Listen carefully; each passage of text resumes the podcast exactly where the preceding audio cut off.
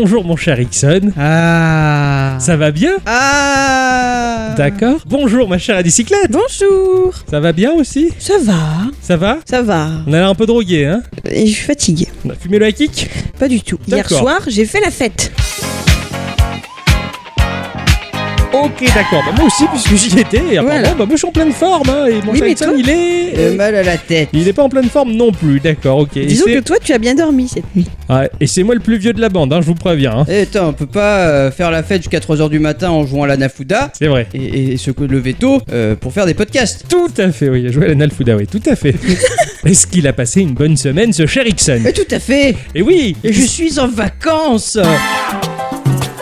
Ça faisait longtemps qu'on n'avait pas eu cette belle Oh musique. hein. oui, hein, quand on travaille dans le privé, c'est pas pareil. Hein. Oh putain Hein, le jingle, on l'a moins souvent. hein. Tout à L'éducation nationale me manque Ouais. terriblement. Moi aussi, si vous nous écoutez, embauchez-nous. S'il vous plaît. S'il vous plaît, je dis. Bon, Jackson, cela dit, il a été en vacances, mais il a élucidé un problème qui durait depuis plusieurs mois. Parce que oui, pendant plusieurs mois, on était là, oui, il faut refaire le site internet de Geekorama, oui, machin, tout ça. Et les gens, ils ont dit, on vous aide. Et puis après, ils, se- ils ont pas aidé, ils sont partis, ils dit coucou. on re- Et donc, nous, on s'est dit, on va faire tout seul, comme des grands. Eh oui. T'as vu ce résumé un Oh, peu, quand même. hein et donc, on s'est dit, on va faire. Et en fait, on, on a commencé à faire, on n'a pas fait. Et puis, Ixon, il s'est pointé du jour au lendemain, comme ça, il a posé les points sur la table et le reste avec en disant, on fait ça. Et on l'a fait. Euh, oui. Et du coup, il a tout fait, le mec. Bravo. Ouais, bah il y a eu beaucoup d'aide de la part de ma compagne quand même. Tout hein, à parce fait. que, euh, Bicyclette et moi, on est resté, euh, sur le cucu aussi. une, une asiatique, elle a fait tout en deux jours. C'est effectivement, c'est vrai. En plus, hein, on peut pas lui. Là, on peut pas, on peut pas lui enlever ça. Ah, non, non, tout à fait. Voilà. Donc, euh, oui, ça, t'as t'as essentiellement fait le site web et t'as fait le truc quand même. J'ai joué à mon jeu de la semaine et j'ai rattrapé mon retard sur euh, les news, tout ça. euh, La vie, ouais, en ouais, la, général. la vie, Ah, euh, c'est bien, l'espoir, euh, l'humanité, tout ça, tout ça. Bravo. C'était bien. Ouais, t'es pas trop déçu de l'humanité Vivement le patch. Voilà, on, on l'espère, il va être lourd à télécharger le patch pour l'humanité, mais putain, ça va être bien. Mais chère bicyclette, elle a fait quoi de beau De geek, euh, rien. Ouais, Et de beau Oh, de beau, j'ai bouquiné, j'ai profité du soleil. euh, Oh, c'était très Tout agréable. à fait, ouais, c'est vrai. C'est vrai que d'autant plus dans notre région à nous, il fait particulièrement chaud. hein. Ah putain, ouais. Hein on se transforme en vieille éponge qui traîne dans l'évier depuis deux semaines. C'est clair que. euh, Moi, de mon côté, j'ai joué, bon, forcément, à mon jeu de la semaine. C'est à peu près tout. J'ai pas fait grand chose de Ah, plus. Ah, T'as pas joué à Xenoblade Très peu, j'ai très Mhm. peu avancé Xenoblade. Oui, j'ai un petit peu relancé. euh, oui, j'ai relancé Pokémon Go. Ah oui, c'est vrai qu'on a fait ça. J'ai eu la très agréable surprise de voir que désormais, depuis une mise à jour comme ça, pouf, je vis sur un Pokéstop. Ah, Bravo. ça c'est bien. Ah, depuis les toilettes, je farme les ressources. Je peux mettre des pour attirer les Pokémon euh, alors que je suis dans mon lit. Et ça, c'est super. Venez les Pokémon dans mon lit. Et C'est Voilà. trop bien. Pas, pas grand chose en soi. C'est vrai que c'est la période estivale. On a, on a tendance à sortir et- ou alors à mourir après la journée de travail parce qu'on ouais. est mort. C'est à peu près ce que j'ai fait cette semaine. Avant de rentrer dans le vif du sujet et nos chroniques respectives que nous avons travaillé tout au long de cette chaude semaine. Oui. On va quand même faire un petit tour de table pour savoir s'il y a quelques news que vous avez pioché et qui vous ont euh, particulièrement interpellé, les gens.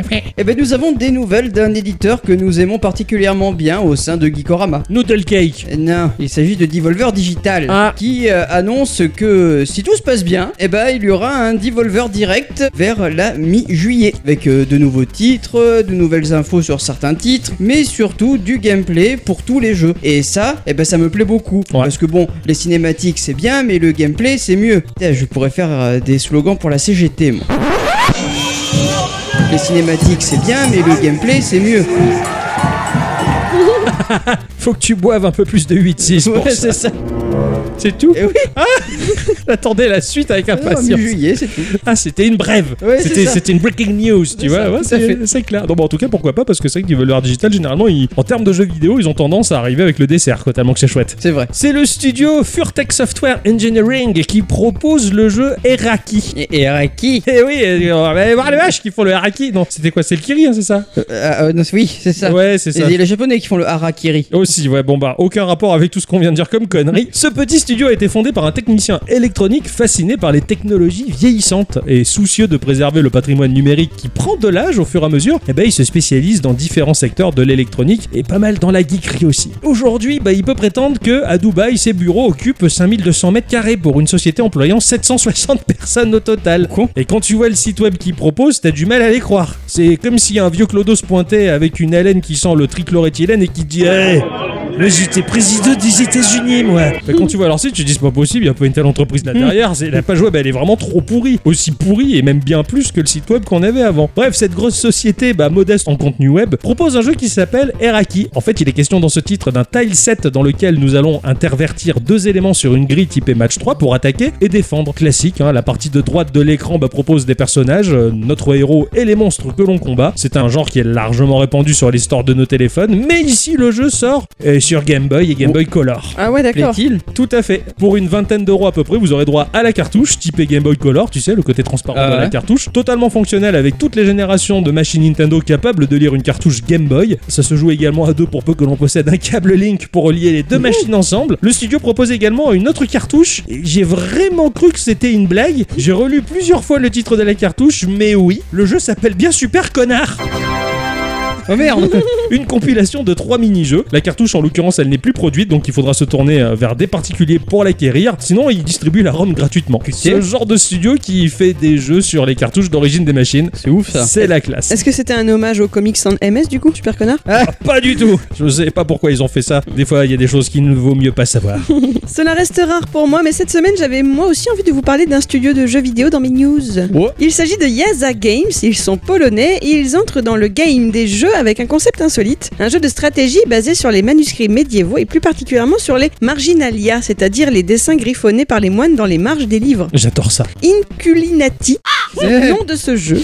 Pardon. Je savais que vous alliez dire des trucs. Non, genre, on n'a rien dit. Ah non, on euh, se retient. Je, ah oui, voilà. je saigne, je me mords les joues. Donc en tout cas, c'est l'œuvre d'une équipe de 5 personnes et ce sera disponible sur PC et Switch. Alors, reprenant les codes visuels des manuscrits enluminés et un contexte médiéval, il s'agira ici d'un jeu de stratégie au tour par tour dans lequel un bestiaire anthropomorphe s'affrontera sans merci. Je me disais que ça pourrait tout à fait plaire à mon cher Octocom. Ah, tout à fait, ouais, ce Enculimenati, il a l'air bien. Le jeu prévu pour un joueur pourra devenir multijoueur si les fonds le permettent, parce qu'en effet, Yaza Games compte sur une campagne Kickstarter pour financer l'intégralité du projet et en améliorer la conception. Ah, ah. En solo, le jeu proposera une campagne. L'équipe garantit une bonne rejouabilité du fait d'une grande part laissée au hasard. Plusieurs récompenses sont proposées en échange d'une participation financière au projet, dont un exemplaire numérique du jeu pour 14 euros environ. Oh, c'est pas cher du tout. Voilà. C'est très très bien. Rappelle-moi le titre du jeu. T'es sûr? Certain Alors, Peut-être à la latine Inculimati. Inculinati. D'accord, ça marche. Un des jeux qui était passé au PC Gaming Show qui m'avait fait beaucoup de l'œil aussi. Ah oui, ça y est, je le vois. Oh, j'ai eu la vision. quoi. Putain, il a eu l'image ah ouais, là ça m'a fait du bien. Est-ce que vous vous rappelez du jeu que j'ai testé pour l'épisode 106 Ouais, il était génial. Ah ouais. J'ai téléchargé après beaucoup d'actions dans ce jeu. Ah Oui, beaucoup. Ouais, plein de couleurs. Ah oui, Ouais, bravo, hein Ouais. Pas un nom Quelque chose? Oh, je te, je te laisse le dire, c'était ton jeu après. C'était ben, Bloomstein, Ouais. Curse of the Moon. Super. Ouais, bravo. Tu avais deviné, je parie. Tout, bah, je le, je le savais bien. C'est un Metroidvania qui aurait pu être le Castlevania 4 de la NES. Mm. Autant il reprenait les codes du Castlevania 3 qui était sorti lui sur NES. Eh bien, figurez-vous que Bloodstained Curse of the Moon 2 est en chantier, même si le peu que l'on voit, en faisant abstraction de la voix off effrayante, Mhm. permet de discerner un jeu plein de pêche et une BO entêtante. Pour en être certain, il faudra attendre la sortie sur PlayStation 4, Xbox One, Nintendo Switch et PC. Mais quand? Eh bien, on sait pas. On sait pas. Bientôt. Ah d'accord. Eh, tu l'avais fait, peut-être que ça sera. Alors, sauf si tu mets ta pièce dessus, peut-être que ça sera à Et- moi de faire sa et- suite alors. Alors si tu veux, mais j'ai déjà mis dans futur jeu. Mais si tu veux faire, je te le laisse. Ah, on va voir, on en discutera en Il interne. va falloir faire du troc. Ouais, C'est ouais, ça. Ouais, il va falloir faire le, le rituel habituel dans Geekorama pour se partager les jeux, tu sais, avec la grande roue et le poulet à la tête coupée. On verra ça plus tard. Le studio Otaimon Studio propose le jeu Wolfstride. Et ce jeu-là, papa, papa, j'y mettrais bien la pièce pour me le réserver, mais je pense que Ixon, il va succomber à ça. Et je pense que ça va plus lui plaire à lui. Ça dépend, parce que euh, est-ce que tu échanges ton jeu contre le mien? On va voir. Celui qui connaît quelque peu la culture de la japanimation ou du manga, eh bien, il a pu rêver devant les Mech Warriors, ces gros robots qui défoncent des monstres ou qui combattent d'autres gros robots. D'ailleurs, Mhm. Guillermo del Toro a particulièrement bien retranscrit sa fascination pour ces grosses mécaniques dans le film Pacific Rim. Et bien ici, il est question de baston entre robots géants, mais pas n'importe comment. Dans la ville imaginaire de Rain City, une entreprise propose du spectacle détonnant, des combats de Mech Warriors comme des catcheurs. Et c'est un ex-yakuza et un technicien particulièrement doué qui vont s'associer pour monter leur propre écurie et se lancer dans la compétition de baston de robots géants. Mhm. C'est un jeu de rôle au tour par tour qui va mettre en pause, lors de nos choix tactiques, le déroulé du combat qui ressemble trait pour trait à un dessin animé en noir et blanc ultra dynamique. Ah. Tu vois le combat, tu crois que c'est un dessin animé et il va frapper, ça se met en pause, t'as un changement de plan et en fait, ah merde, c'est à moi de choisir l'action que je dois faire. Qu'est-ce que je fais? C'est super classe, c'est trop bien. Il sera question de gérer également son écurie, mais aussi de faire upgrader son mecha. Il va falloir choisir où cogner l'adversaire pour provoquer des avaries et retourner le combat à son avantage. Il y a également des phases d'exploration avec des mini-jeux qui seront là pour faire progresser l'intrigue du jeu. C'est prévu en 2021 sur Windows et Mac dans un premier temps et Mhm. probablement d'autres consoles. Donc euh, Wolf Stride, je vous invite vivement à regarder le trailer, mais c'est juste magnifique. C'est un dessin animé en noir et blanc, un petit peu typé flash comme Ouais, ça. ouais. Mais putain, c'est ultra dynamique et et t'as pas l'impression que c'est du gameplay. Excellent. Sur le coup, je fais ouais, le trailer, euh, et ils ont fini de montrer des séquences, c'est quand qu'on voit le jeu Ah non, c'était ça le jeu. Ah putain. Ouais, et c'était super trop bien. Donc voilà, ouais, ça m'a vraiment fait de l'œil et je me suis dit, euh, toi, tu peux vraiment kiffer ce côté-là. D'accord. J'irai voir, j'irai jeter un oeil. Euh, oui. Même les deux. Bon, sinon, moi, la petite news qui m'a passionné cette semaine, ça a été d'apprendre que la réponse n'était pas toujours 42. Ah, mais la réponse est non aussi. Mm, Non. La, la question a été répondue. Dans le cas de l'étude découverte cette semaine, en fait, la réponse est de 36. Ah Mais de quoi je parle? Bah, Avec je sais pas. 36, ce serait le nombre de civilisations extraterrestres actives, intelligentes et capables de communiquer que nous pourrions potentiellement contacter. D'accord. Ceci est le résultat des travaux d'une équipe de l'université de Nottingham qui aurait remis au goût du jour ce que l'on appelle l'équation de Drake, qui consiste à estimer le plus objectivement possible le nombre de ces civilisations intelligentes que nous pourrions contacter, en tenant compte de tout un tas de facteurs comme le taux de formation d'étoiles, le nombre de planètes potentiellement habitables, le désir de communiquer, etc., etc. Je rentre pas plus dans les détails scientifiques, surtout que eh bien, tout ceci reste difficilement vérifiable. Il y a d'ailleurs peu de chances que nous rencontrions de notre vivant, même si on s'aime vivant et debout, Euh, euh, un petit alien, car d'après les calculs présentés dans l'étude, le plus proche de nos voisins civilisés serait situé à la bagatelle de 17 000 années-lumière, ce qui impliquerait que notre civilisation survive 6120 ans, toujours selon ces mêmes calculs. Donc il va falloir tenir bon les gars, après tout, peut-être que si demain ne meurt jamais, nous pourrons arriver jusque-là. Tout à fait. Ah. Car on n'est pas tout seul. Et si jamais des fois l'humanité elle vous gave, vous regardez le ciel et vous criez au secours.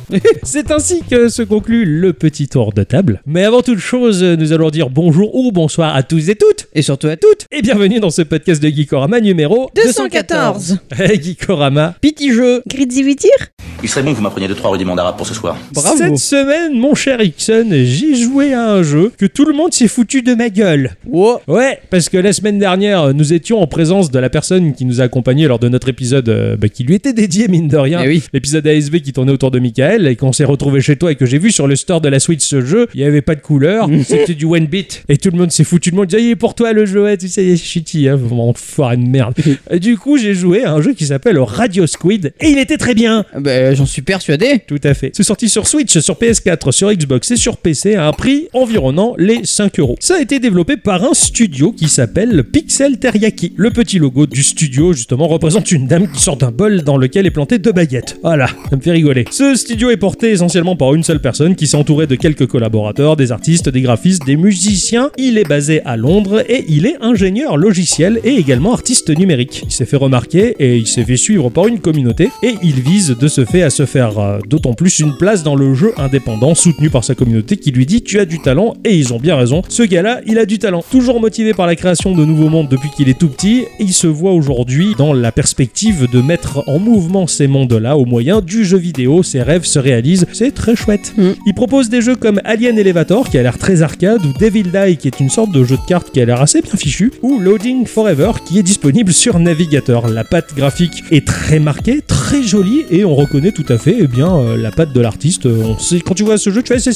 euh, lui. Ah oui, Voilà. d'accord. Et tu sais tout de suite que c'est lui. Le jeu a été édité par Ratalaika Games, hein, inutile de les présenter, bien qu'un peu. Hein, qui est cette compagnie qui est essentiellement à la base axée sur le portage de jeux sur différentes machines. Ils se sont aussi pourvus d'un catalogue énormissime qui déborde aujourd'hui chez Geekorama. On en a fait beaucoup des jeux Ratalaika Games. Ils offrent également des moyens financiers et de l'aide humaine aux studios qui ont quelque peu du mal à lancer leur activité pour Oui. peu qui jugent que le jeu vaut la peine d'être lancé sur leur plateforme. En tout cas, voilà, Ratalaika Game, au début c'était petit, aujourd'hui c'est gigantesque, j'avoue, et ça reste très indépendant. Alors dans Radio Squid, qu'est-ce qui se passe? Eh bien, les sirènes, elles sont pas comme dans l'imaginaire collectif. Ah. Ce sont des sales merdes vicieuses qui tentent de retenir ne serait-ce que Ulysse, qui comme Booba voulait rentrer chez lui.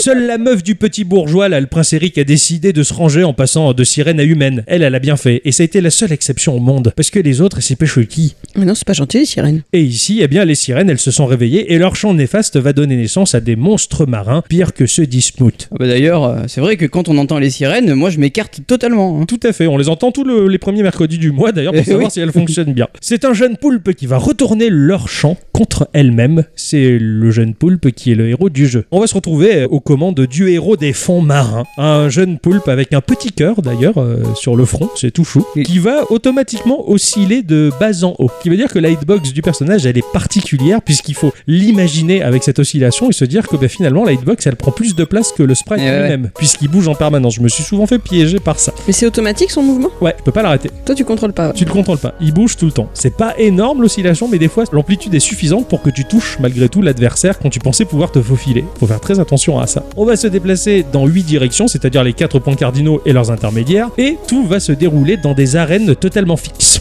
Il va y avoir forcément dans ces arènes des adversaires qui vont nous barrer la route, et des objets destructibles. Et la difficulté va être, bah, en toute logique, croissante. Au début, c'est tout simple pour que l'on puisse prendre en main le jeu et comprendre comment ça fonctionne. Quand on va arriver dans une arène encombrée d'adversaires, au centre, ou quelque part d'ailleurs, il va y avoir une énorme clé de sol dans une bulle qu'il va falloir saisir. C'est là le chant de la sirène maudit. Quand tu vas saisir cette clé de sol, eh ben ton poulpe il va se mettre à tirer automatiquement et sans interruption. Il va tirer et toi, avec le stick droit de ta manette, tu vas choisir quatre directions dans lesquelles il va tirer. Mais il va tirer en continu, c'est-à-dire tu chopes la clé de sol, Ouais. Il va se mettre à tirer vers la droite. Tu fais une impulsion vers la gauche, eh ben, il va continuer à tirer vers la gauche. T'as juste à lâcher le stick, il continuera à permanence à tirer ju- vers la gauche jusqu'à ce que tu décides qu'il tire vers le haut ou vers le bas. D'accord, ok, ouais. T'orientes et une fois que c'est orienté, ça bouge plus. T'as un tir automatique, mais c'est toi qui décide c'est en haut, en bas, ça. à gauche, à droite. Mais si tu lâches le stick de direction de tir, bah, il continuera à tirer dans la dernière direction D'accord, ok, impulsée. ouais. Donc on va tuer bah, les adversaires qui vont lâcher des pièces et quand il n'y aura plus un seul adversaire sur l'arène, le combat va s'arrêter. Les objets destructibles, ils donnent également des pièces. Mais s'il reste des objets destructibles sur l'arène alors que tu as démoli tous les adversaires, bah, ton poulpe il va s'arrêter de tirer, tu pourras pas récupérer euh, les pièces dans les objets destructibles. Donc,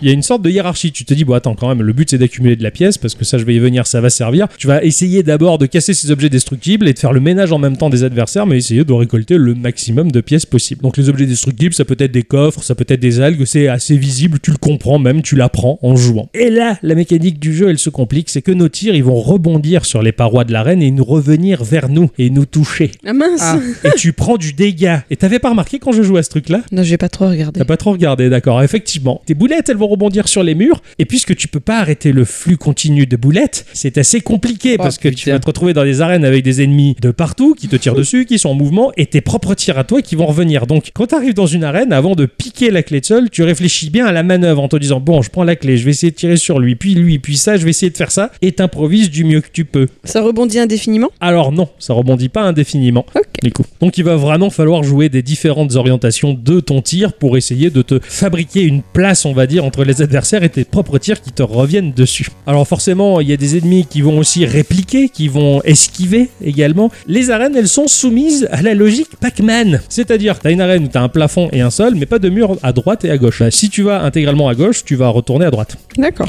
Ah oui, d'accord, ok, oui. Et si tu vas totalement à droite, tu vas revenir par la gauche de l'écran. Tu vois tout sur l'écran. T'as tout sur l'écran, t'as pas de scrolling, t'as pas de mouvement, t'as tout sous les yeux, t'as tous les éléments pour comprendre. Et Oui, justement, quand tu vois les différents trous dans les parois des arènes, tu vas comprendre également des sens de circulation par le biais de la logique Pac-Man. Mais les adversaires aussi, ils sont régis par cette logique Pac-Man. Donc eux aussi, bah, s'ils sortent d'un bord de l'écran, ils vont revenir par oui, l'autre. oui, forcément. Là aussi, il va falloir que tu anticipes. Et tes tirs à toi, ils sont également soumis à la logique Pac-Man.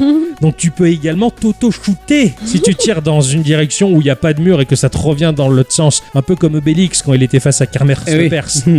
Mais du coup, la, la range de tes tirs, elle est infinie ou est-ce que. Non, la portée de tes tirs, elle fait un écran et demi. D'accord. Sachant que visuellement, l'arène du jeu, elle est très centrée dans ton écran de télévision. Ça va faire un écran, donc une logique Pac-Man, et ça va s'arrêter à mi-course. T'es au milieu de l'écran, tu tires, mais ça va s'arrêter un peu avant toi. Ouais, ce qui fait que tu peux plus ou moins esquiver ou te mettre hors de portée de tes propres tirs. Ok. Ça dépend de la configuration de l'arène Eh ouais, également. ouais, parce une que fois, des ouais. fois, t'as des murs, t'as des passages, et donc des fois, c'est beaucoup trop court et tu vas forcément te toucher le cul quand tu vas tirer. c'est assez compliqué. Donc, l'avantage également de la logique Pac-Man, c'est que tu peux aussi tuer des mobs. Admettons, bah, tu as un mur central qui se coupe en deux l'arène, mais que tu as un passage par le plafond et par le bas. Si tu tires vers le haut, bah, les tirs vont revenir par le bas et Eh ouais. buter le mob qui est derrière le mur. Ah oui, Oui, d'accord. ça peut être une, une- une stratégie C'est adaptée. ça. Mais en fait, c'est une sorte de puzzle, quoi. En quelque sorte, c'est un puzzle action dans une espèce de pseudo shoot 'em up sous-marin. Putain de bordel de merde. Il y a différents types d'adversaires, hein, les fixes, les mobiles, ceux qui vont tirer, ceux qui vont tirer quand ils meurent, ceux qui lancent des projectiles quand tu te retrouves dans leur cône de vision. Bref, il y a des tonnes d'adversaires que tu vas découvrir et qui vont être très galères. Et certains, ils absorbent pas les tirs que tu leur fais, ils te les font rebondir, donc ils les renvoient dans la gueule comme un mur. Propre. Et là, ça devient très compliqué quand ça rebondit dans tous les sens. Heureusement, les tirs, ils rebondissent seulement sur les quatre points cardinaux. Ça va jamais partir en diagonale. D'accord. Donc ça simplifie un peu les choses dans ton esprit, tout petit peu. difficulté, comme je le disais, va croissant, mais croissant de ouf. Ça va bien plus loin que les chocolatines, je te dis pas. Ah oui. Il y a six mondes constitués chacun de quatre levels, dont chacun propose un boss à la fin, enfin à la fin du monde, à la fin d'un lot de quatre levels. Des boss à pattern qui sont très bien conçus, joliment imaginés comme des grands anciens marins dégueulasses, hein, des grosses créatures titanesques. Ouais. Toi, t'es tout petit à côté, mais les combats sont quand même très sympathiques. Quand on meurt, eh bien, on va acheter le continu, on va dépenser un petit lot de pièces que l'on a gagné, hein, et on repart à l'aventure. pas mal. Et c'est pour ça que les pièces, c'est ultra précieux. C'est pour ça que tu les récoltes parce que tu te payes tes continues avec ça. Et si t'as plus de pièces pour rembourser, eh bien tu reviens au premier level du monde dans lequel tu te trouves. D'accord, t'as quand même une Ouais. sauvegarde. Oui, il y a une sauvegarde et c'est pas si compliqué que ça. Cela dit, il y a une mécanique magique, une mécanique de sauvetage qui est la super attaque. C'est-à-dire que tu as quatre super charges de super attaque. Quand tu fais un clic sur ta gâchette, tous les tirs, les tiens comme ceux des adversaires, vont se transformer en pièces. Ah, Donc ça peut te sauver de situations très compliquées où tu vois que t'as mal géré ton truc, que tout te revient dans la gueule, tu te dis clac, t'appuies sur la gâchette Ouais, et t'es c'est- sauvé. c'est un peu le Joker en fait. Tout à fait. Et Ah, toi, t'es le Batman. et heureusement que t'as ça. Cela dit, voilà, les charges, elles sont précieuses. Il faut pas le faire tout le temps. Bien que tu peux récupérer dans le niveau quelques-unes de ces charges, comme également quelques PV pour faire remonter ta barre de PV. Et heureusement que t'as ça parce que sinon, c'est Mm. très galère. Mais voilà, la super attaque, elle est salvatrice de ouf. Et ça te permet d'accumuler des sous aussi. Aussi. Ta super attaque, tu l'as une fois par level ou t'as la, la possibilité de la, de la retrouver? Donc quatre fois. Ah, quatre fois. Quatre fois. Et comme je le disais, les mobs ils vont lâcher ou deux fois de temps en temps de la vie pour faire remonter ta barre de PV ou de temps en temps une charge pour ta, ta barre de super. D'accord, ok. Effectivement, comme tu disais à bicyclette, certaines fois, stratégiquement, j'ai employé cette super attaque parce que je voyais qu'il y avait beaucoup de tirs. Même si j'étais pas en difficulté, je me suis dit non, mais ça, c'est un lot de pièces à gagner. Paf Et tu claques le truc, tu vas récupérer les pièces et tu dis c'est bon, j'ai du continu. C'est un truc qu'on retrouve dans certains shoot 'em up. J'ai joué récemment là à tout. Et Ouais. c'est pareil, quand tu as trop de trucs à l'écran, tu peux employer ta super attaque et tous les projectiles en fait ils vont se transformer en power up. D'accord, ça c'est Donc, bah euh, voilà. Déjà, je savais pas vu que je suis pas très gros joueur de, de shoot 'em up. À la fin de chaque monde, à la fin de 4 levels, tu as la possibilité d'upgrader les caractéristiques de ton poulpe hein, avec les pièces restantes, donc il faut pas trop bouffer de continu non plus. Mm. Pour te dire qu'à la fin du monde, eh ben, tu vas essayer de claquer l'argent pour upgrader ton personnage, avoir plus de boucliers, plus de vie, des power-up de recharge de vie, ce genre de choses. Graphiquement, eh bien oui, comme je le disais, c'est du one bit, hein. c'est sur fond noir avec des sprites blancs. Ah ouais. Il y a pas grand chose. Le pixel est très gras, c'est très typé Game Boy, mais c'est vraiment très joli, fait avec bon goût. C'est japonais dans le style, c'est kawaii. Les animations sont largement correctes et j'ai vraiment apprécié le genre en fait qui se prend pas au sérieux, malgré la petite histoire derrière de prophétie des sirènes ultra maudite quoi. Vraiment très joli. Enfin, moi j'ai beaucoup apprécié. Voilà. Mais il y a du rouge aussi, non? Oui, il y a du rouge. Putain, j'avais oublié, c'est vrai. Il y a le rouge, bah, le cœur du bonhomme et les tirs et les boulettes. D'accord, ok. Tout à fait. J'avais complètement oublié ce détail. Je le disais aussi. Ben, comme je le disais, l'écran, il est très carré et centré sur notre écran de télévision qui est généralement un format large parce qu'il va jouer, comme je le disais, sur la mécanique Pac-Man, hein, puisque nos tirs s'épuisent au bout d'un écran et demi autour de l'écran plutôt que de laisser une zone noire. Il y a une espèce d'illustration qui représente euh, des fonds marins, euh, des coraux, ce genre de choses. D'accord, Voilà, qui est fixe et qui est fait pour faire joli. C'est un peu comme quand tu mets ta cartouche Game Boy dans le Super Game Boy. Ouais, ouais, tu vois, t'as la trame autour Ou qui, tout qui simplement euh, dans les consoles mini, t'as toujours euh, des Aussi, bordures. tout simplement. Et est-ce qu'ils étaient au nord, les coraux Les coronors. Non, c'est une chanson de Bachelet. J'allais dire, est-ce qu'ils jouent à la NES Les Coro NES Bravo, ça c'est bien. La BO de ce jeu, elle est excellentissime. hein. Ça, c'est vrai. On a totalement été Ah, ça, d'accord c'est vrai. Même la petite a essayé de la chasamer pour la pour voir. essayer, de, pour essayer de l'avoir dans son Allez. téléphone, tellement que la BO est excellente. Proposée par Levi Bound, David Robinson et Ben Rawls. C'est entre la dubstep, l'électro, c'est très rythmé avec des consonances chiptune. Ouais, d'ailleurs, je peux pas m'empêcher, je vous en passe un petit extrait. Ah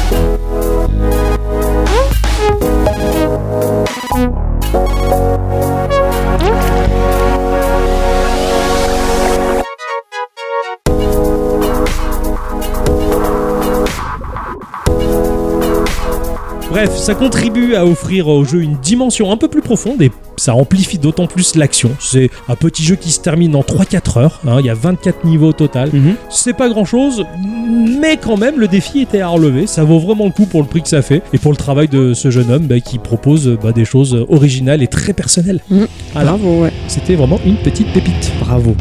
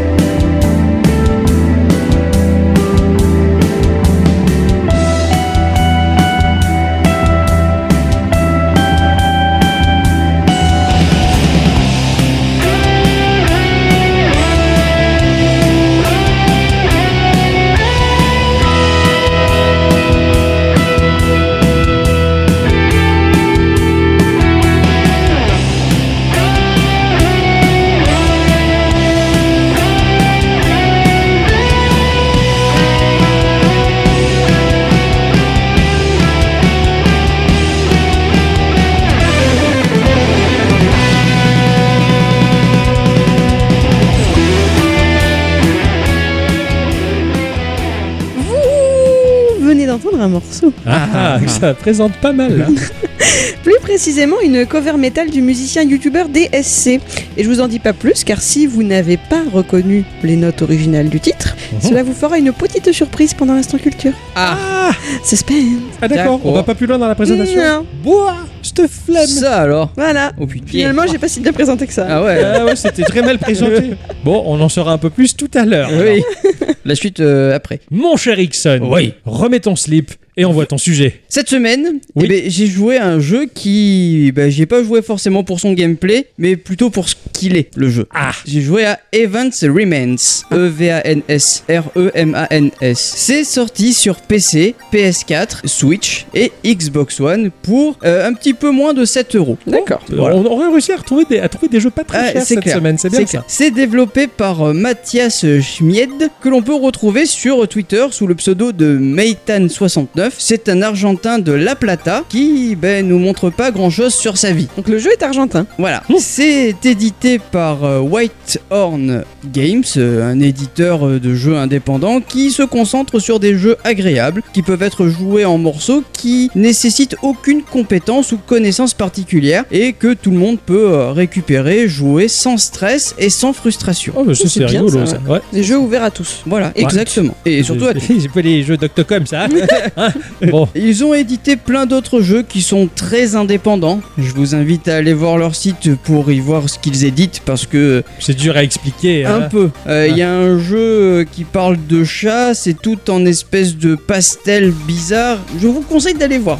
Ouais. Moi, ça m'a pas forcément plu, mais peut-être que vous, ça peut. Ok, gare aux épileptiques, hein. pourrait tomber malade devant ce truc-là. Euh, non, je- non, au niveau épilepsie, non. D'accord, ok. c'est- graphiquement, c'est un peu, c'est pas mon genre. Ouais, un peu bizarre. Voilà. Event Remains est un jeu de plateforme où l'on va contrôler Dizis, qui est envoyé sur une île mystérieuse pour retrouver Evans. L'île est censée être inhabitée, mais elle va tomber nez à nez avec Clover, un personnage qui au premier abord semble pas vouloir nous calculer, mais qui au final a une motivation bien particulière pour être sur cette île. Mhm. Cette île cache un secret. Il y a plein de monolithes qui, en plus d'utiliser une technologie inconnue, forment une inscription dans un langage perdu que Clover essaye de traduire. Ça fait penser à The Witness. C'est vrai, tiens. Ah oui, c'est oui. Même si j'ai pas fait, mais je vous crois sur parole. Mais c'est gentil ça. Côté scénario, c'est vraiment très très très bien écrit et plein de mystères. Ça va aussi beaucoup jouer sur l'émotion. Et donc il y a une trame narrative là-dedans. Ah oui, complètement. Ah d'accord, ok. Mais c'est c'est pour ça que tu fais le jeu, c'est pas pour le gameplay. D'accord, c'est pour son histoire. Parce que bon, je vais l'expliquer parce que côté gameplay, il y en a pas beaucoup en fait. Le jeu est très dans l'horizontalité et on ira en permanence vers la droite. Sauf quand on tombera sur un monolithe, au lieu de contourner, Dizis va dire que résoudre l'énigme est plus amusant. D'accord. Alors le but de ces énigmes est de sauter de plateforme en plateforme pour créer un chemin pour passer le monolithe.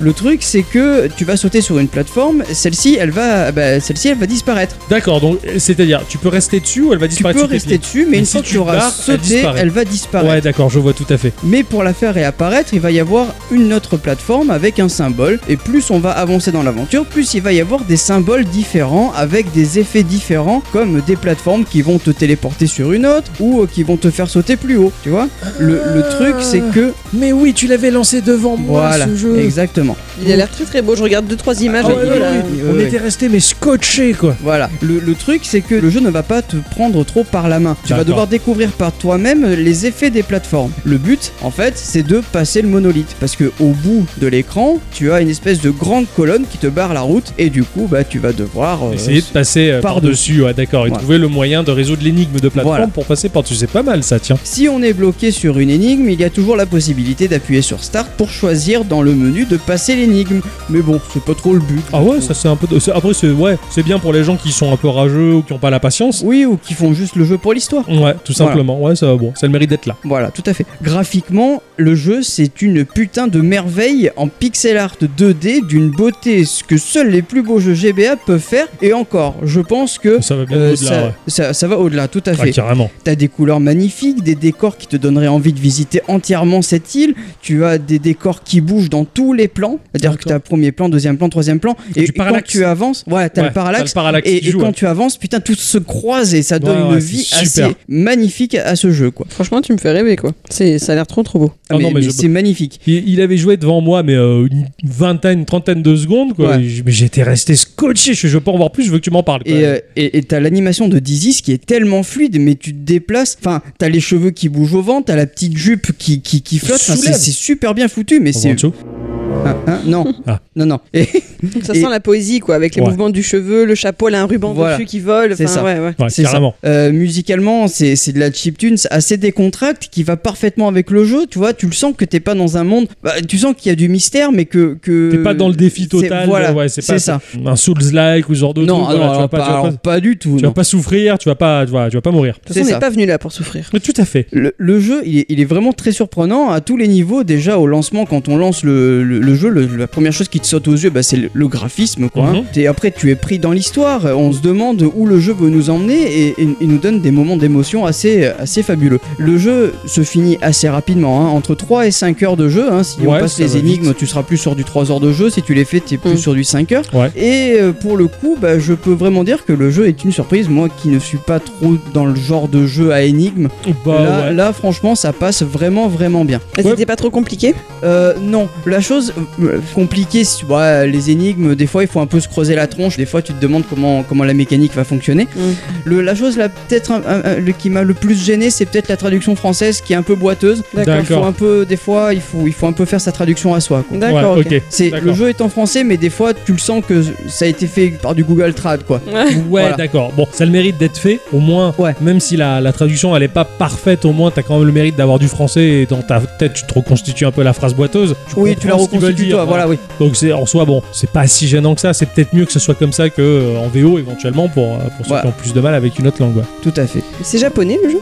Euh, non, non, non, non, pas du tout. Non, D'accord. non, c'est- bah, le mec il est argentin donc. euh, Oui, c'est coup- vrai, en plus tu l'as dit, Ah oui, mais c'est elle parce dit que. au début, Ouais, oui, mais c'est parce que rapide, ça. sur les images que j'ai vues, donc t'as le titre et en dessous t'as un sous-titre en japonais. Oui, tu, tu as le, le titre en japonais, mais le mec qui fait ça, c'est un argentin. Alors peut-être que euh, il a des origines japonaises. donc je- il je sais voulait pas. faire un clin d'œil. Voilà, tout à Ouais, fait, ouais, ouais. ouais, que- à la culture. Voilà, mais vu qu'il dit rien sur lui, le garçon, Mhm. on peut pas savoir. Après, c'est c'est sympa parce que c'est un jeu d'énigmes, pas comme on l'entend. Enfin, souvent, quand tu, tu parles de jeux d'énigmes, euh, bah, les gamers et les gameuses, les gameuses et les gamers vont se dire oui, euh, Mist-like, euh, ce genre de truc, tu vois, ou les chevaliers de Baphomet. Et là, en Ouais, fait, c'est- non. c'est- j'aime beaucoup ce genre d'énigmes ultra interactives dans la mesure où c'est un platformer en Mais fait. c'est ça. Tu résous une énigme en mode platformer, c'est pas commun et c'est sympa parce que ça boîte de l'énigme, mais c'est très action en fin de Mais, compte. mais euh, action, bah, oui, oui, oui, c'est. Tu sautes, tu cours, t'essaies de choper la, la truc. La, Bah en fait la- tu cours pas justement. Tu niveau gameplay tu, tu vas juste euh, te déplacer vers la droite ou diriger le, le le personnage. personnage, ouais. Mais tu appuies uniquement sur A pour sauter, t'as pas de bouton de course, t'as pas de super saut. D'accord. Mais le personnage, il marche alors? Il va te Ouais, il marche. Ah, d'accord. Il, il, il Il court trottine. tout seul. Voilà, il trottine. Ouais, ouais, ok. mais, euh, mais à part ça, t'as rien. Oui, mais Tu- ce, que, ce que je veux dire par là, c'est qu'à la différence de l'énigme où tu dois prendre des notes et re- recoller les morceaux comme Colombo, là tu fais, tu fais quelque chose de vraiment physique. dis. voilà, oui. Ton oui, oui. personnage bouge. Le personnage bouge, Voilà. voilà. Et ça, et ça c'est agréable, c'est un autre type d'énigme, on, on Ouais, va dire. totalement. Et, euh, et tu le vis différemment que l'énigme où tu prends tes notes sur un carnet. Voilà, exactement. Après, euh, t'as t'as tout le mystère avec Clover, etc. Et l'histoire est jolie, ouais. L'histoire est, assez- est assez jolie, ouais. Parce que le, le- le jeu, visuellement, de ce qu'il en ressort, c'est effectivement, comme tu l'as dit, c'est très centré sur l'émotionnel et t'as l'impression que tu vas pleurer, quoi. Mais le jeu, il te cache des choses, quoi. Euh, à un moment donné, tu, tu penses être seul, tu rencontres Clover, mais Clover, lui, il est là pour une autre motivation, donc tu vas t'associer à lui. Et puis tu vas, à un moment donné, c'est la nuit, ils sont en train de discuter, euh, Clover prend des notes, et puis d'un coup, flac, une ombre. Tu fais, oh merde, mais en fait, il y a encore quelqu'un d'autre. Ok, ouais. Et tu sais pas qui c'est. Ouais. Et tu sais pas pourquoi et, et Evans, tu sais pas pourquoi il est, il, il est parti. Ouais, Tu vois ok. C'est un mec ultra mystérieux, il a créé plein de technologies, enfin, vraiment, ça a l'air bien est ficelé, quoi. est bien, bien, bien foutu. Très, ouais. très chouette. Je crois que t'as donné à Dicyclette envie d'y jouer, là. Ouais, tout à fait, ouais. Ouais, Puis surtout, ouais. euh, niveau jeu, enfin, c'est un truc qui tourne sur n'importe quoi, quoi. Ouais, ouais, c'est clair, c'est clair, et c'est ça qui est bien, tout le monde peut en profiter. Voilà. Remains, c'est les restes. C'est le reste? Il est mort Je dis rien. Bon, bon, bon, bon, t'as spoilé, c'est pas bien. Bah, c'est le titre, hein. Eh oui, c'est vrai. Bon, en tout cas, chouette petite découverte, euh, Ouais, mon cher Ixon. Jolie petite semaine. Jeu détente. C'est les vacances. Ma chère à bicyclette, Oui. instant culture.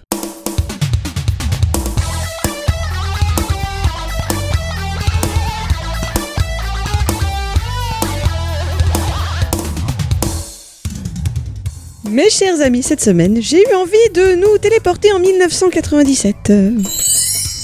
Ah, 97. Un peu avant la Coupe du Monde imaginez un peu, le petit Ixon n'avait même pas encore atteint la première décennie. Oh, non. Et peut-être même que, tu vas nous le préciser mon cher Ixon, que tu t'amusais sur la formidable petite machine Nintendo de cette époque-là. La Nintendo 64. 64. Eh Ah oui, celle-là, je me suis beaucoup amusé. hein. Toute fraîchement sortie en France cette année-là. Ah oui. Cette console a durablement marqué notre jeunesse de joueurs, pour ceux qui n'avaient pas choisi la partie de Sega, hein, bien évidemment. Ouais. Moi j'avais laissé tomber à ce moment-là. La Saturn était morte, la Dreamcast j'ai laissé tomber, je, je me casse. 97 c'était l'avènement du PC pour moi, monsieur. Ah, À la maison, c'est donc mon petit frère qui en a été le repossesseur et il m'est bien sûr aussi arrivé de poser mes mains sur cette étrange manette, notamment sur un titre en particulier qui sera mon sujet d'aujourd'hui. Ah, donc il est en lien avec la musique que tu nous as passée. J'ai Pour- compris. Pour mieux en parler, je dois d'abord vous faire repartir en 1994, en janvier de cette année-là, enfin, et peaufiner la première version d'un scénario de film attendu depuis de nombreuses années. Ah. 4 pour être plus exact. Cela fait 4 ans que l'équipe de production des studios, alors je sais pas si on dit Eon, c'est écrit en majuscule E-O-N, que des studios Eon Productions travaillent sur le 17e film de la série James Bond.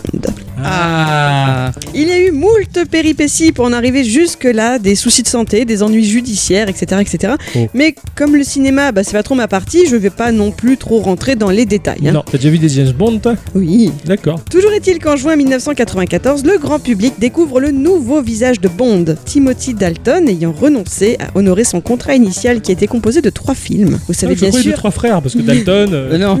ah, ouais, D'accord, ok. vous savez bien sûr qui incarnera alors l'agent secret pour la première fois? Pri- Pierce Brosnan. Pierce Brosnan, cet à dire. Irlando-américain alors âgé de 41 ans. Vous n'êtes sans doute pas sans savoir non plus que ce fut un gros succès. Oh oui. Le d'accord. film rapporta plus de 26 millions de dollars durant son ouverture dans 2667 salles aux États-Unis. Ses recettes mondiales se montèrent à environ 350 millions de dollars et il se plaça quatrième au box-office cinématographique mondial en 95, ce qui en fait le Bond ayant le plus de succès depuis Moonraker, qui était le 11e film sorti en 79. Eh ben, Quoi de plus logique donc que de vouloir surfer sur la vague de son succès en en proposant des adaptations et des produits dérivés ah bah oui. et là, je me rends compte que ben, j'ai mal fait mon travail puisque j'ai même pas encore cité le titre exact de ce film, mais vous l'avez reconnu. Bravo. Bravo. Ah, c'était la. C'est ah c'est comme ça qu'elle dit euh, la chanteuse. Tina Turner. Ah oui, Voilà, c'est vrai que ça. c'était Tina Turner qui avait chanté ça, putain. Petite parenthèse tout de même, vous savez que j'aime ça. Savez-vous que cet opus de la saga est le premier à ne pas être basé sur les romans de l'auteur-créateur de l'agent secret, à savoir Ian Fleming? Oui, ça je le savais. Ah Par contre, est-ce que tu sais que le titre GoldenEye, l'œil d'or en français, est quand même un hommage à sa personne Ah non. Ah, Parce qu'en fait, il s'agit du nom de son domaine jamaïcain dans la mer des Caraïbes où il écrivit toutes les aventures de son héros. Oh putain. Voilà. Eh ben, Mais bref, en 94, donc, c'est Nintendo qui réussit à acquérir les droits du film pour en faire une adaptation vidéoludique. Ils vont confier le bébé à un studio en qui ils ont toute confiance et vous les connaissez également. Il s'agit de Rare. Bravo. rare. Ah, pour moi, j'entends toujours ça. Ah, j'entends toujours PADG quand Ah. il disait ça. Ah. PADG, hein, pas l'autre qui l'a remplacé. Ah non, carrément pas. Ouh. Ah, quoi J'ai mes préférences, je les fais Ah bah, valoir. C'est ta préférence à toi. Tout à fait. Alors profitons-en pour parler un peu de ce studio. Savez-vous d'où ils viennent? Ils sont Euh, anglais Oui, tout à fait. Ils sont britanniques. Euh, L'entreprise a été fondée en 82. Ce sont deux frères qui en sont à l'origine, Tim et Chris Stumper. À savoir que leur tout premier business s'appelait HB, c'est leur ville, hein, HB Computers and Graphics, et ils étaient spécialisés dans la réparation et la conversion de bornes d'arcade. Tout à fait. C'est écrit euh, sur la première page de mon livre sur Rare. Ah oui, c'est vrai que t'as un livre, j'avais même pas pensé. C'est vrai, ouais, ouais. T'as le livre de Rare, ouais. enfin de l'histoire de Rare en tout cas. Aux éditions Pixel Lab Ouais, tout à fait. D'accord. Ah bah tu vas pouvoir me rattraper si je dis des bêtises. C'est bien ça. C'est quelques mois plus tard qu'ils se lancent dans le développement de jeux sur Sinclair ZX Spectrum, Amstrad CPC, MSX et Commodore 64. Ah, le Commodore 64. C'est à ce moment-là qu'ils changent de nom pour se nommer Ultimate Play the Game. Ah bon, oh, putain, Why c'est not, compliqué. hein. Leur premier titre sort en 83, dont le nom me fait bien rire en référence au bêtisier de Geeko. Peut-être que tu le sais, ce que c'est Je m'en rappelle Leur pas. premier jeu, c'est Jetpack. Ah bah oui. Ah bah oui. Un shoot 'em up qui se vendra à 300 000 exemplaires tout de même. C'est vrai, C'est c'est vrai. ça. C'est au milieu des années 80 qu'ils vont commencer à travailler pour Nintendo, se faisant désormais appeler Rare, Mhm. et en créant des jeux sur la NES, notamment les séries Slalom et Battletoads. Oh, les Ah, Battletoads, ouais. Totalement. Donc c'est avec les vrais Toads Non, Non, non, aucun d'accord. rapport. Parce que pour moi, c'était Espèce ça. de crapaud de guerre. C'est toi, l'espèce de crapaud de guerre. Merci. Et lui, il rigole, lui. bah, ça me fait rire, hein, je t'imagine en crapaud de guerre maintenant. Merci. Ils poursuivront un peu cette dernière, la Battletoads, dans les années 90 à la sortie de la Super NES. Et en 94, ils développeront le jeu. 94 Ah oui Donc, Kong Country. Bah, Ah oui. bravo, bravo, dont j'ai- j'avais j'ai- parlé dans l'épisode 196. Oui, tout à fait. J'hésitais avec euh, Killer Instinct. Même année. Ah, tu Tout vois à fait, tout à fait bravo. Nintendo leur confie donc le soin de s'occuper de Bond, James Bond. Leur mission, s'ils l'acceptent, est, dans une année, entourée d'une équipe de 10 personnes, de produire ce qu'ils savent faire de mieux, à savoir un platformer. Ah bah oui. Ah ouais. Tout à fait. Au départ, notre héros James devait donc faire des bons. Ah, avouez qu'elle est bonne. hein. Oh putain. Ouais, je suis fier de moi, là. Oh putain. Ils Ah, sont, blague- Ils sont blagueurs ah ouais. C'est Tim Stamper qui est à la tête du projet, mais bah, apparemment, bah, ils sont pas très enthousiasmés par cette histoire. Bah ouais, faire un énième jeu de plateforme. Voilà. Et le projet sombre peu à peu dans l'oubli tout entier. Surtout qu'en plus sur la, la Super NES, il y avait eu, il y avait eu James Bond Junior ou euh, c'était euh, le neveu de James Bond ou un truc comme ça, très nul. Ah ouais, je sais pas ça. Ouais, il y avait un, il y avait un jeu comme ça. Mais c'est pas développé par Rare. hein, Ah oui, donc, oui, mais oui, c'est un jeu de plateforme justement. Ça plombait un peu déjà l'image euh, ouais, sur Super NES de Bond. Voilà. Donc je disais que le projet semblait tout entier dans l'oubli, tout entier, mais tout entier non, car un membre de l'équipe, Martin Hollis, reste lui assez hypé par le personnage. Mais le jeune trentenaire a une toute autre idée du destin à offrir au héros. Il s'est rappelé qu'après tout, on ne vit que deux fois, et il a proposé à son chef de reprendre en main le bébé pour le transformer en rail shooter, donnant ainsi à Bond le permis de tuer. Ah. Ah ah. À savoir quand même pour l'histoire que c'est à Hollis que l'on doit le jeu de combat Killer Instinct, sorti sur NES et Game Boy la Oh. même année. Hollis, euh, la saucisse. Ah bravo hein, Alors là, ça c'est de la blague. hein. Pardon. Hein. Ah, le ton tellement sérieux Eh oui, bah, eh oui. une connerie pareille. Le voilà donc à récupéré les bases de ce qui avait été produit pour être un platformer sur Super NES et pour le transformer en rail shooter toujours sur Super NES dans un premier temps, devant bien évidemment suivre les consignes de Nintendo, hein, c'est ça hein, quand on est au service de Sa Majesté, il doit faire évoluer encore son projet pour qu'il puisse sortir sur la future Ultra 64, nom de code de la Nintendo 64. Oui. L'Ultra 64, je me rappelle tellement de cette époque-là où il appelait comme ça. Et elle était pas si ultra que ça, mais elle était bien. Oh, euh, t'es ultra. Moi, quand elle était sortie, mais bombe atomique. Ah oui, quoi. mais j'ai jamais dit le contraire. Bah, t'es ultra pour moi. C'est pour ça qu'il l'avait pas. Eh, Ouais. Le jeu est prévu pour être une sorte de Virtua Cop, mais qui se jouerait sans pistolet optique. Oh putain, d'accord. eh. Le tout agrémenté d'un soupçon de Doom, rien que pour vos yeux. Mais en novembre 95, l'équipe présente son titre pour la première fois lors du salon Nintendo Shoshinkai. Malheureusement, leur projet passe alors relativement inaperçu. Ah. La caméra du jeu étant déjà programmée pour, entre guillemets, voler à travers le niveau, le succès de Doom et de Quake fait prendre conscience à l'équipe qu'ils peuvent faire de GoldenEye 007 un jeu de tir à la première personne à part entière. Et oui, fini le rail shooter. Martin Hollis et son équipe se lancent donc dans une opération du tonnerre et travaillent sur les deux modes de jeu, le rail shooter et le FPS. Ah ouais. Savez-vous aussi ce qui est un peu rigolo C'est qu'à ce moment-là, ils n'ont pas entre les mains la Nintendo 64, ni même un kit de développement digne de ce nom. Oh merde. Pendant la première année et demie de leur boulot, ils vont ruser en utilisant une SGI Onyx pour émuler leur jeu et devront raccorder dessus une manette de Saturn. Ou Oh, putain, ils ont fait- et de broc. Ah ouais, ils ont travaillé avec des bouts de ficelle, les mecs. hein. La petite particularité de ce jeu réside aussi dans le fait qu'il a été travaillé un peu à l'envers. Je m'explique. Hmm. Au moment du développement, l'équipe a déjà en tête la liste des niveaux repris du film, ainsi que les armes et les personnages du jeu qui seront présents. Elle visite plusieurs fois les décors du film pour s'imprégner de l'ambiance et s'en inspirer pour l'architecture des niveaux de jeu. D'ailleurs, les level designers conçoivent les niveaux sans connaître les points d'entrée et de sortie du joueur, ni la position des ennemis et des objectifs. Ce n'est qu'une fois le niveau conçu que sera imaginé la disposition des ennemis et du reste. Cela a engendré le fait que des parties des niveaux n'ont pas d'utilité précise et qu'il peut exister plusieurs chemins pour le traverser. C'est marrant ça. Mm. C'est bien pensé. Les ennemis, parlons-en. Le jeu est reconnu pour l'intelligence artificielle qui les gouverne. L'IA a été étudiée pour être particulièrement ambitieuse. Oui. Les ennemis se servent de leurs yeux et de leurs oreilles et réagissent en conséquence. C'est pas tant que cette intelligence artificielle est justement très intelligente, elle était seulement exploitée correctement. Ouais. Imaginez, il y a un garde, il vous voit, soit il vous attaque, soit il court.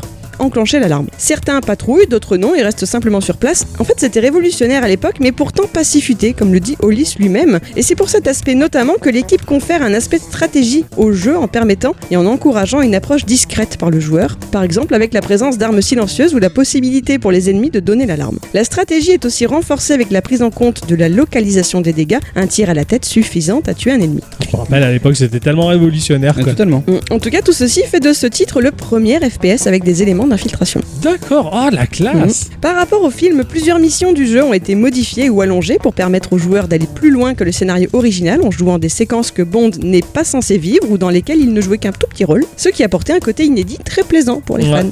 Ah, ça complétait le film, on va dire. C'est ça. Mais, et son célèbre mode multijoueur alors, on Ah. pas parler. Rare a pris beaucoup de retard pour le développement de son jeu. Au terme des un an de développement octroyé par Nintendo, ceux-ci n'avaient réussi à mettre au point que le moteur graphique et l'architecture de l'intrigue, on va dire. Ouais. Pour accélérer la cadence, on leur octroie du personnel supplémentaire, mais Nintendo les prévient, il est bien trop tard pour se lancer dans un mode multijoueur. Pourtant, parmi les membres de l'équipe arrivés sur le tard, il y a un certain Steve Ellis, qui en profite pour récupérer une copie du code source du jeu et qui va concevoir ce fameux mode multi de son côté. La vache. Steve Ellis. Hum, Ça te parle?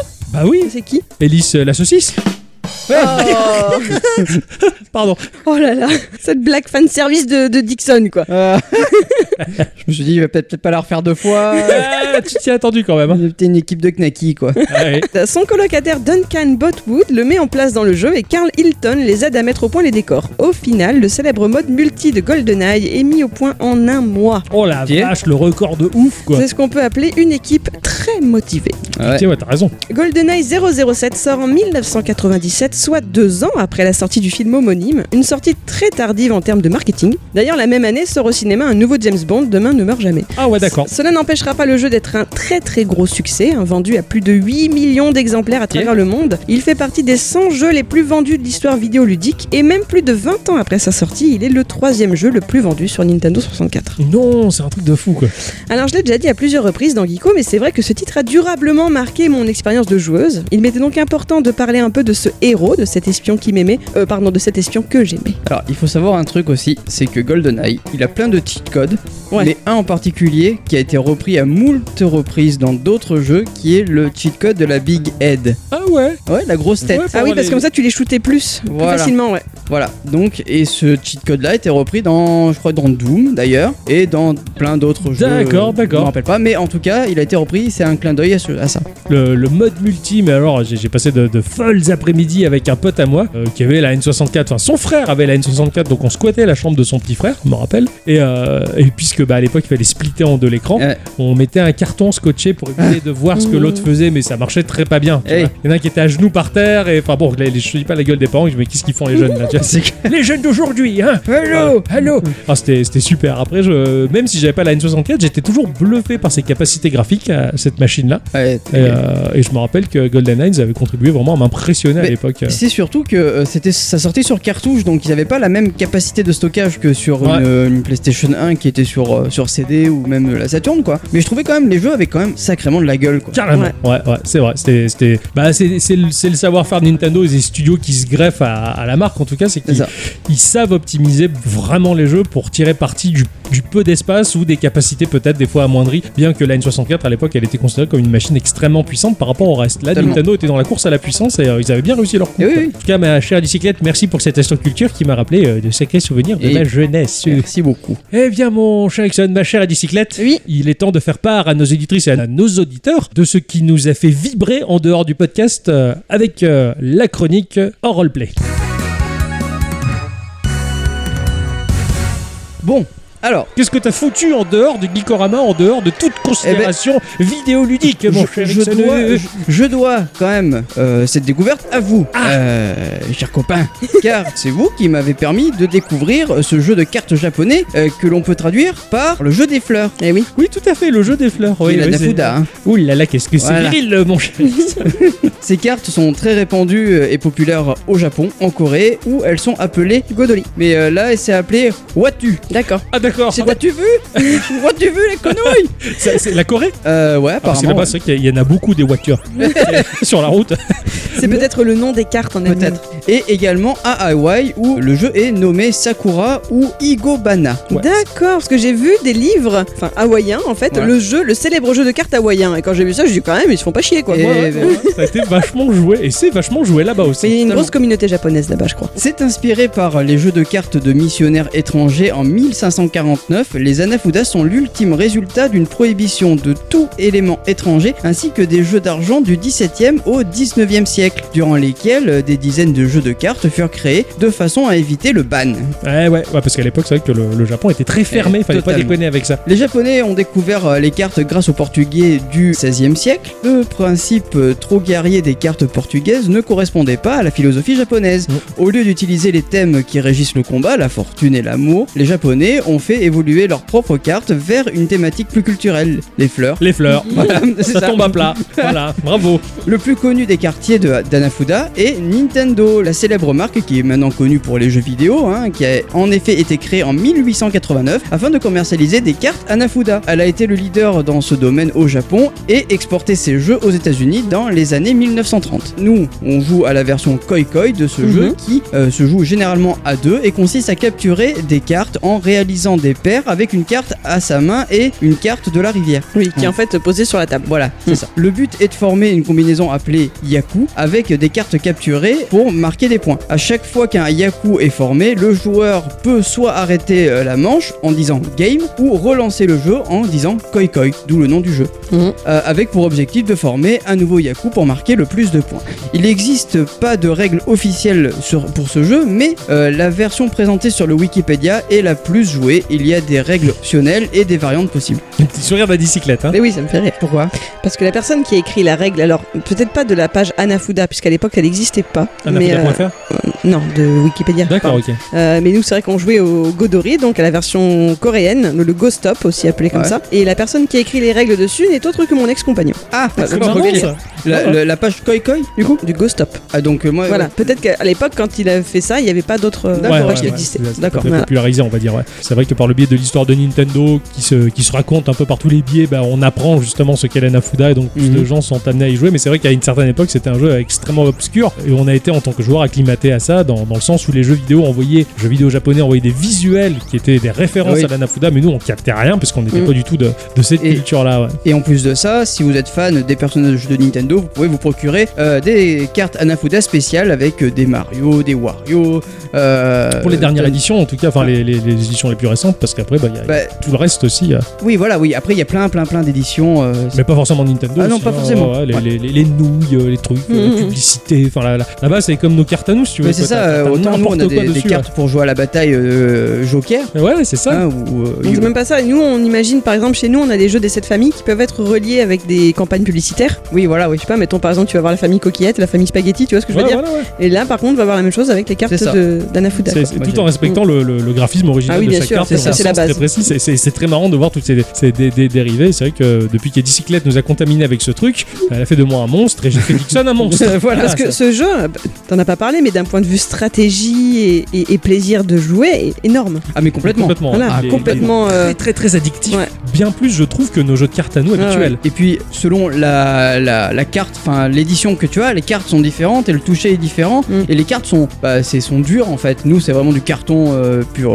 pur. Ouais, pur, oui, tout quoi. fin, quoi. Voilà, Ouais, nous, là, c'est des cartes dures, quoi. ouais, c'est ouais. c'est vachement agréable. Et puis moi, je sais que quand j'avais appris à jouer avec des Coréens, si tu veux, quand tu poses ta carte, normalement, t'es censé faire un mouvement. Vraiment, tu pars de très au-dessus de ta tête et paf, tu la balances. La carte, t'es censé faire du bruit, tu vois, t'es ta, tu vois. Ouais. Tu le vis, le truc. c'est- T'es obligé. Si tu joues pas comme ça, tu joues pas bien. Chose qui est vachement Ouais. bien représentée sur euh, le jeu des 51 jeux Nintendo. Oui, Mais exactement. Carrément, carrément, ouais, il est très fidèle à ce qu'est une partie d'Anafuda réelle euh, au Japon, en Ouais. tout cas. Et si vous voulez vous, vous initier à ce jeu-là, c'est ce jeu euh, de 51 jeux de, de Nintendo est très bien Worldwide fait. ouais. euh, Game. Ouais. Ouais, ouais, sur Switch est très bien Très foutu parce le- on, on peut pas transgresser la règle puisqu'elle est dictée par le jeu vidéo Mm. et euh, du coup ça t'apprend totalement à, à jouer c'est c'est vraiment excellent en tout cas ouais. Mm. C'est vrai que l'addiction elle se met vite en place mais c'est complètement fou ma chère bicyclette Oui. toi de ton côté en dehors du podcast dans ta vie de tous les jours il y a un truc que tu avais envie de partager euh, à nos auditrices et à nos auditeurs pour nous sortir un peu des habitudes du jeu vidéo et de la geekerie? Alors tout bien à fait. les cartes en étaient quand même dedans Ouais, il y a un peu, mais bon. Ouais, on peut pas s'en empêcher hein. Euh, moi cette semaine j'ai appris un truc qui m'a qui m'a fait plaisir en fait. Ouais. Euh, ça fait depuis maintenant 2005 qu'il existe un site qui s'appelle Library Thing, qui est un site internet qui permet de cataloguer ses livres. Vous allez dire oh, c'est chiant machin, bon. oh c'est chiant machin. Alors moi c'est vrai que je suis inscrite dessus depuis 2005 et j'avais commencé à mettre ma bibliothèque à l'intérieur donc tu peux tu peux vraiment rentrer tous les détails de tes livres, tu peux leur mettre des notes un peu comme font Goodreads maintenant ou Glyph. ouais tout à fait Voilà, ce genre de, de- de site qui est apparu après, Babelio, etc. Mhm. Euh, donc tu peux faire des critiques, tu peux euh, faire des commentaires avec d'autres gens, c'était du web 2.0, hein, c'était Ouais, très ouais. très sympa. Ce site, jusqu'à présent, c'est un site américain, tu pouvais enregistrer jusqu'à 250 livres gratuitement. d'accord Si tu voulais en enregistrer plus, il fallait donner la pièce. C'était 25 dollars et tu avais accès à- au site en entier à vie. Voilà. Tu pouvais mettre ta bibliothèque en illimité dessus euh, sans problème. Il se trouve que dans mon travail, j'ai incité ma, la bibliothèque dans laquelle je travaille à acquérir ce site-là parce que euh, tu, tu peux, si tu veux, acheter des livres, des, des sites spécialisés dans le, la bibliothéconomie, etc. Mais c'est souvent très cher. Les logiciels professionnels sont très très chers. Ouais, ouais, Et pour des petites structures ou des, c'est pas une- abordable voilà, une bibliothèque associative ou quoi, c'est très pratique. T'as ton catalogue en ligne, les gens peuvent le consulter, voir ce que t'as. Enfin, c'est vraiment, mais c'est c'est juste ce qu'il faut, c'est parfait. Et donc, cette, je vous dis ça parce que cette semaine, j'ai découvert que le site était passé gratuit pour tout le monde. Oh putain. Ouais. Voilà. Alors, pourquoi ça m'a fait plaisir? Parce qu'en fait, le, le créateur qui s'appelle Tim Spalding, donc il explique sur un, un biais du blog que euh, jusqu'à présent, il fallait payer une partie de- du site parce que forcément, il fallait contribuer au serveur, etc. Enfin, c'était normal de, de participer aux frais euh, généraux du site internet. À côté de ça, il développait d'autres produits, no- notamment d'autres euh, catalogues en ligne pour des bibliothèques plus professionnelles, etc. Ou des petits outils comme un mini lecteur de code barre, par exemple, qui, a une forme de chat. Oh, c'est trop Voilà. fou en plus Voilà, en des, plus c'est des- mignon ouais. Ouais, c'est ça, voilà, des petits trucs comme ça. Il s'est avéré que depuis quelque temps, ben, ils ont plus besoin de cet argent. Parce que ce qu'ils ont fait, d'un point de vue plus professionnel, en fait, marche. Les professionnels du livre S'en se servent, servent, ouais. voilà. Donc mettre la pièce de ce côté-là, donc ils peuvent se permettre de rendre Library Thing gratuit pour tout le monde. Putain, c'est sympa. c'est, la démarche Voilà. est magnifique. C'est ça. Et le fait de le dire, d'en profiter, de faire profiter tout le monde, mais j'ai trouvé ça absolument génial. Donc vraiment, si vous aimez, alors il y a une version française, hein, librarything.fr. Si vous aimez ce genre de site, euh, moi je sais que Babelio, Goodreads, tous, tous ces sites-là ne m'ont jamais trop plu. Je sais pas, j'aime pas l'interface, trouve pas pratique. Et moi, LibraryThing, j'adore. Donc si Oh, jamais ça vous intéresse, eh ben, allez dessus. Ah, ah, parce que moi je, je cherche toujours le réseau social ou le, le truc ultime où tu, tu vas virtualiser ta bibliothèque euh, physique justement pour retrouver tes, tes- tes livres, tes notes et ce genre. Ah bah tiens, je vais aller voir un coup, un, un petit peu parce que bah, j'ai jamais réussi à total. Glyph m'avait pas mal plu, Mm. on avait fait un instant culture dessus, il Ouais. était vraiment bien, mais j'attendais mieux encore. Mais trop mobile et puis tu pouvais pas, tu pouvais pas rentrer assez dans le détail. Ouais, ouais, Voilà. tout à fait. ouais. Euh, Là, ça peut être intéressant. Alors moi j'aime bien ce genre de, de, de, de site ou d'application comme ça qui te permet de cataloguer ce que tu as. Euh, je sais qu'il y a des applications que j'ai plus en tête mais qui te permettent de- d'inscrire les jeux que tu Ouais, as achetés ouais, ouais. et comme ça ça te fait ta, ta Ouais, ça te fait ta bibliothèque, ta Voilà. ludothèque, ouais, c'est excellent donc, ça. Du coup c'est un peu comme le, le IMDB euh, du C'est ça, c'est ça, quoi, tu vois. Bien sûr. Parce que finalement, entre un jeu vidéo et un roman, il y a, il y a- il y a des différences, certes, mais c'est un peu la même chose. Quoi. Tu collectionnes oui, ta cartouche, tu collectionnes ton bouquin, t'as quelque chose de physique. C'est ça. Et, Mm. et c'est c'est un peu Et puis ça te permet de voir où est-ce que t'en es de ta collection. Tu, tu peux créer des collections différentes, euh, les trucs étrangers, la poésie, machin. Tu peux vraiment rentrer dans le détail d'un point de vue professionnel si tu as envie, le nombre de pages, la collection, l'édition, Oh, oh, la, oh, la première génial. page, la Ouais, dernière page. loin, Enfin, tu peux aller très loin ou pas si t'as pas envie. Ouais, ouais. Ouais, Voilà. c'est top. Et c'est vraiment super. D'accord. Ah bah tiens, c'est c'est une bonne, euh, bonne découverte. ça, J'irai voir ça de mon côté. Tu tu- tu t'es bien gardé de me le dire, je kiffe. Tout à fait. Alors que moi, de mon côté, eh bien, il y a quelques temps de ça, j'avais répondu à la question du patron qui demandait quel genre d'invention folle on voulait voir arriver sur le marché. Oui. Alors, euh, bah, la question était vite répondue. Et J'adore cette référence. Vous vous en souvenez sûrement, c'était une imprimante à GIF. Ouais, Ah tout oui. à fait. Et ça, on en voulait tous une Mm. imprimante à GIF. Alors bon, euh, Tu nous l'avais vendu le concept. ah ouais. à moins d'avoir un jour euh, bah, du papier qui soit une sorte d'écran extrêmement fin pourvu de la technologie d'encre numérique, bah, c'est un doux rêve qui ne verra jamais les couleurs du réel. Malheureusement, j'ai l'impression. Ah. Ça va être assez compliqué, les enfants. Bien que, bien que, il y a quelques mois, Adicyclette s'est penché sur un produit bah, qui a rapidement euh, saturé ses publicités ciblées dans ses réseaux sociaux préférés, hein, qui n'a pas pu s'en empêcher. Elle a succombé à l'achat d'une machine dont la technologie, bah, qui est dépassée depuis longtemps maintenant, est devenue aujourd'hui ultra cool. Eh oui. Ah oui. Totalement, oui. Je crois qu'on est trois à en parler. Oui.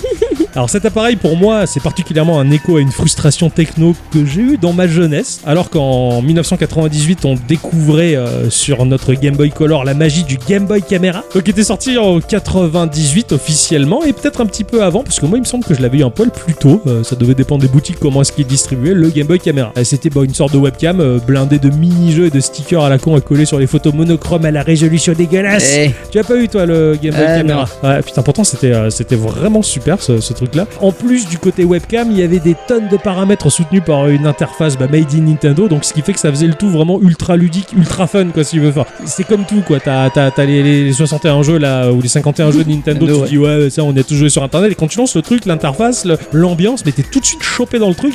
Bah, le Game Boy Camera c'était pareil quoi. Tu lançais ça, tu fais non mais ils se, ils se sont gavés quoi. D'ailleurs petite trivia, t'as l'artiste euh, Neil Young qui a commercialisé l'album Silver and Gold sous le label euh, Reprise Record. La jaquette de cet album c'est une photographie réalisée avec le Game Boy Camera. Putain, excellent. Ah, elle est dégueulasse la photo d'ailleurs.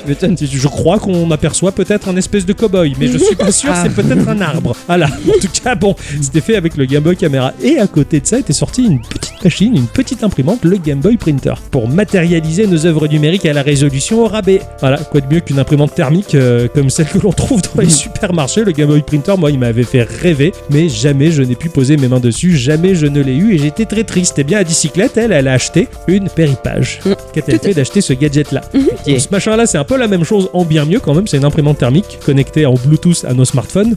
Et la magie du truc, c'est que ça fonctionne sans cartouche, puisque bah, en fait, c'est le papier euh, au format rouleau, comme euh, dans les caisses de supermarché, dont le traitement chimique fait que ça va réagir à la tête d'impression qui effectue des micro-points de chauffe. Mhm. Donc ça va cramer, on va dire, le papier, ça réagit, et c'est comme ça que ça imprime. Du coup, bah, l'avantage de ce truc-là, c'est que t'as jamais de cartouche à changer. Eh ouais. Tu mets des rouleaux de papier que tu peux trouver facilement sur internet. Et Hein, puis ça coûte que dalle. voilà, ça coûte rien rien du tout. Et euh, à part ça, c'est tout. Tu changes rien de plus. La qualité d'impression, bon, elle est, elle est, elle est loin d'être dégueu, mais elle est pas non plus ultra HD. hein. Quand tu prends conscience de la techno employée, bah, tu dis que c'est juste génial. Il y a une petite application qui accompagne euh, le truc. Elle est euh, ludique et super bien foutue. On passe notre, notre temps à s'imprimer des, des tas de Eh merde oui, dans des- tous les sens, des trucs à colorier ou à laisser tel quel. Bah, en fait, c'est un petit peu un instantané, un, un espèce de Polaroid cheapos de, de, de merde là à se trimballer de partout. Mhm. On imprime à la volée des tas de souvenirs, des conneries. Ça coûte à peu près 40 à 60 euros selon où tu l'achètes. Et bah, moi, je trouve que c'est un jeu indispensable. Euh, Et que j'ai vu à Dicyclette acheter, ce truc-là, je me suis dit, mais, mais je, j'en veux un. Et euh, donc j'ai acheté un. Et Ixon, il a vu ça, il a dit, Hein j'en veux. Je vais acheter ça. Il a acheté ça aussi. Et du coup, bah, on n'arrête pas de se refiler des merdes, d'imprimer des mèmes. de- Et, et ce qui est génial, c'est qu'avec la petite application, tu peux en modifier tes photos, rajouter Eh oui. des bulles, du texte, en faire un peu ce que tu veux. Et, et même au boulot, quoi. J'ai fait des instantanés, quoi. Il y a un collègue de travail qui passe, pouf, je le prends photo, je lui donne son impression avec un petit mot d'amour ou un petit mot de haine. Et puis voilà, quoi. Ah, moi, moi aussi, sur mon mur, j'ai mis tous les grands tomes de cette, euh, de, Ouais. ce, de, cette, de ce temps, quoi. Donc t'as Venom, de Venom. Masque, et t'as les patrons de Nintendo. euh, c'est les grands tomes. Ouais, quoi. c'est ça. Après, Bon, il faut quand même bien préciser que l'impression est dégueulasse. Mais c'est ça qui a Disons, son charme. c'est beau de loin, mais loin d'être c'est ça. Ouais. Et de, Voilà. de près, c'est, ça fait plein de petits C'est ça. points, on va dire. Bah, un peu comme peut l'être l'impression de, sur, sur, sur ces, ces imprimantes, là, les Bixolons, ce genre de trucs que l'on trouve dans les supermarchés. Oui, oui, oui. Après, c'est vrai que le texte est parfait. Bah, en fait, ça dépend. Si, si t'as des nuances, ça a tendance à faire du Ah oui, non, mais je pointillisme. parle du texte en noir, enfin vraiment. Oui, hein. voilà, mais si tu peux passer ton image en vectoriel, donc Mm. juste noir et blanc, là par contre c'est parfait. Voilà, et c'est ça, ça. ça passe super bien. Mm. Et voilà, du coup, c'est vrai que c'est une petite machine, euh, je trouve indispensable, et c'est pas l'imprimante à GIF de mes rêves, mais quand même, on s'y approche, ouais. On s'y approche pas mal, et ce truc-là, pour le prix que ça coûte, euh, c'est c'est super, quoi. Tu le trimbales de partout, quoi. C'est clair. Et puis en plus, putain, la batterie, elle tient mais tellement. Ouais, je crois que depuis que je l'ai acheté, donc ça fait bien un mois, Ouais, euh, je l'ai jamais chargé. Quoi. Mm. ouais, c'est vraiment excellent. Donc, ouais, c'est- c'était ça que j'avais envie de partager à nos chères auditrices et chers auditeurs. En tout cas, bah, penchez-vous sur la péripage, c'est très sympa. Et oui. Les enfants, Oui. Oui. c'est ainsi que se conclut cette émission de Geekorama. Sur le rêve d'un litre d'eau fraîche. Tout Ah à oui. fait, ouais. Et euh, ouvrir la fenêtre pour respirer un peu. Il fait chaud. Voilà, il fait chaud. c'est En plus, euh, je suis assis sur des plaids. Ouais. je suis en train de me liquéfier du dos. Tout à fait, mon cher Rickson. On va arrêter ce podcast et te sécher. Ah oui, on va m'étendre. Ah oui. En attendant, on vous dit euh, merci à tous et toutes Et surtout à toutes. pour avoir écouté ce podcast jusque-là. Euh, vous êtes euh, toujours aussi nombreux. On accueille euh, des petits nouveaux, des petits Euh, nouveaux, hein, nouveau, sur, ouais. sur Discord avec qui C'est on ma rigole bien. padawan. C'est ta padawan de Beppo. C'est ma padawan de Beppo. Ouais. Spécial dédicace padawan de Beppo. Et en plus, bonjour à papa papa Padawan, papa Padawan, le papa de la Le padawan. Padawan, le papa. Padawan. Pardon. ça part en live. Ah ouais, là, on a chaud, hein.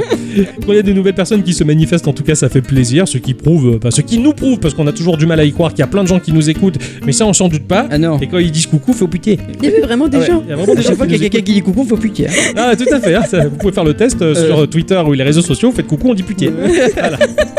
Cela dit, on vous fait des bisous Ah oui. et à la semaine À la prochaine. semaine prochaine. Et bisous.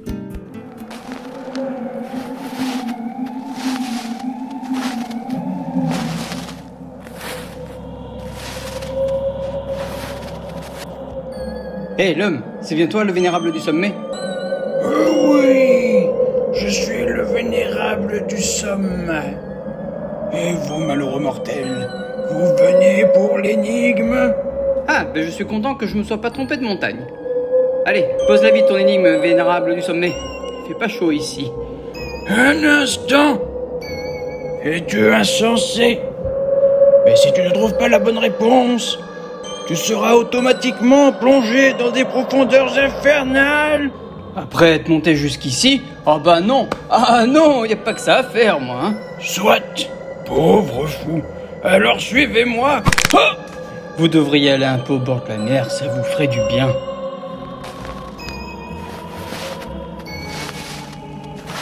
Ô mortel présomptueux. Toi, les yeux bandés, tu devras me dire. Mais il est encore temps de reculer. Ah, pose ton énigme. Tu devras me dire Quel est le podcast qui a été enregistré avec Geekorama, le podcast des jeux? Hmm. Celui-ci, il est plus chou que chotille. Oh oui Tu as raison